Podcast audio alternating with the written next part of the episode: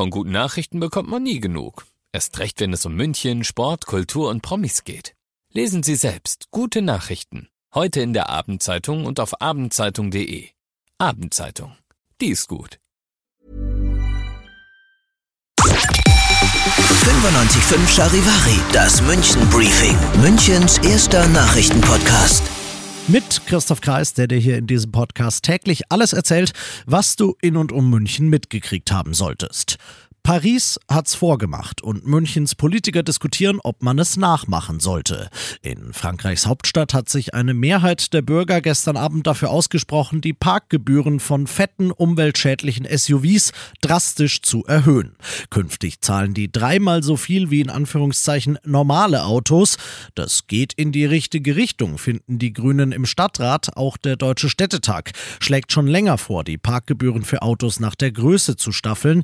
Die CSU CSU sagt, grundsätzlich könnte man schon differenzieren, aber wenn, dann doch bitte nicht nach Größe, sondern nach CO2-Ausstoß. Und SPD-Oberbürgermeister Reiter sagt, vorerst wird sich da gar nichts tun, denn ohne entsprechende Gesetzesänderungen des Freistaats Bayern haben wir als Kommune schlicht nicht die Gestaltungsfreiheit, um die Parkgebühren so anzuheben. Reiter sagt aber auch, selbst wenn wir in München darüber entscheiden könnten, was leider nicht der Fall ist, hielt ich eine Erhöhung bestimmter Fahrzeugtypen wie jetzt in Paris definitiv nicht für zielführend.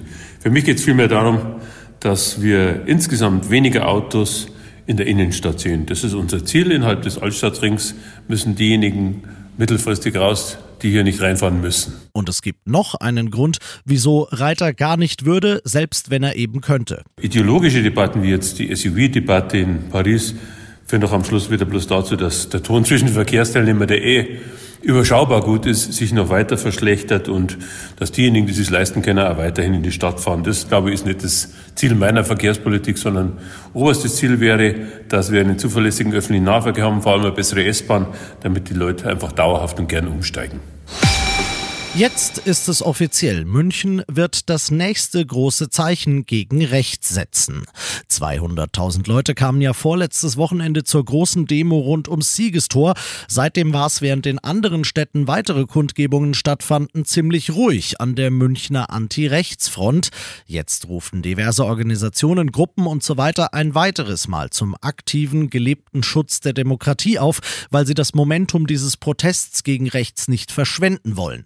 Am Sonntagabend wird die Theresienwiese unter dem Motto Lichtermeer für Demokratie gegen Rassismus, Antisemitismus und Hetze stehen. Lichtermeer, da könnte bei alteingesessenen und oder stadtgeschichtsfesten Münchnern was klingeln, denn 1992 hatten sich unglaubliche 400.000 Menschen zu einer Lichterkette zusammengeschlossen, um gegen Ausländerfeindlichkeit zu protestieren. Eine Kette ist dieses Mal wegen des Veranstaltungsortes nicht drin, aber das Lichtermeer, in das sich die Theresienwiese am Sonntag verwandeln soll, ist vom Namen und vom Sinn und Zweck an die größte Münchner Demo aller Zeiten angelegt abgelehnt. Die Streikwelle trifft am Mittwoch den Münchner Flughafen und zwar massiv. Das Bodenpersonal der Lufthansa und ihrer Tochtergesellschaften streikt von 4 Uhr früh bis Donnerstagmorgen. Die Gewerkschaft Verdi, die dazu aufgerufen hat, schätzt, dass etwa 80 bis 90 Prozent aller 400 Flüge an diesem Tag annulliert werden müssen. Auch an den anderen großen deutschen Flughäfen wird gestreikt. Insgesamt über 100.000 Fluggäste werden das wohl zu spüren bekommen. Wenn du einer davon bist, dann kannst du dir dein Ticket zurückerstatten lassen oder, sofern das in deine Planung passt, in eins für einen anderen Tag umwandeln. Klär das mit deiner betroffenen Airline am besten telefonisch ab, rät der Flughafen. Die Polizei muss ein versuchtes Tötungsdelikt in der Münchner Innenstadt aufklären und bittet um deine Hilfe. Gestern Abend um kurz nach neun geht der Notruf bei der Polizei ein. Zeugen melden, dass ein 24-jähriger blutüberströmt in der Goethestraße unweit vom Hauptbahnhof liegt.